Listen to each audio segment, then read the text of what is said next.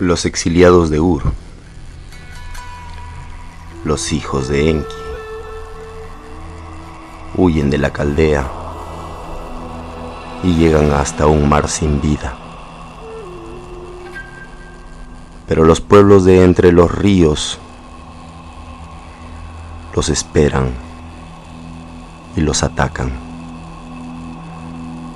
Avirudia Amarna llora al ver que Mesopotamia ciega la sangre de los elegidos, que carga con cadenas el nuevo pueblo prometido.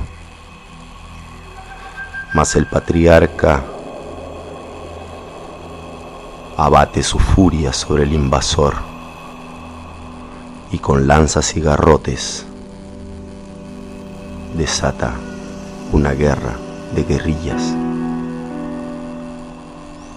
El débil usa la inteligencia y somete la fuerza bruta del gigante. Se disfraza del enemigo y ataca de noche en silencio desde los dos lados. Una lucha cuerpo a cuerpo, una matanza en la oscuridad. Y reina el caos. Nadie se reconoce todos mueren al alcance del filo de las tinieblas. Así se rescatan los prisioneros. Los hijos de Ur se alejan de ese campamento del terror,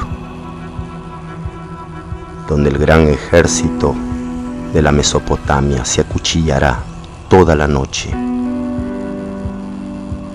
hasta destrozarse a sí mismo, víctima de las tinieblas.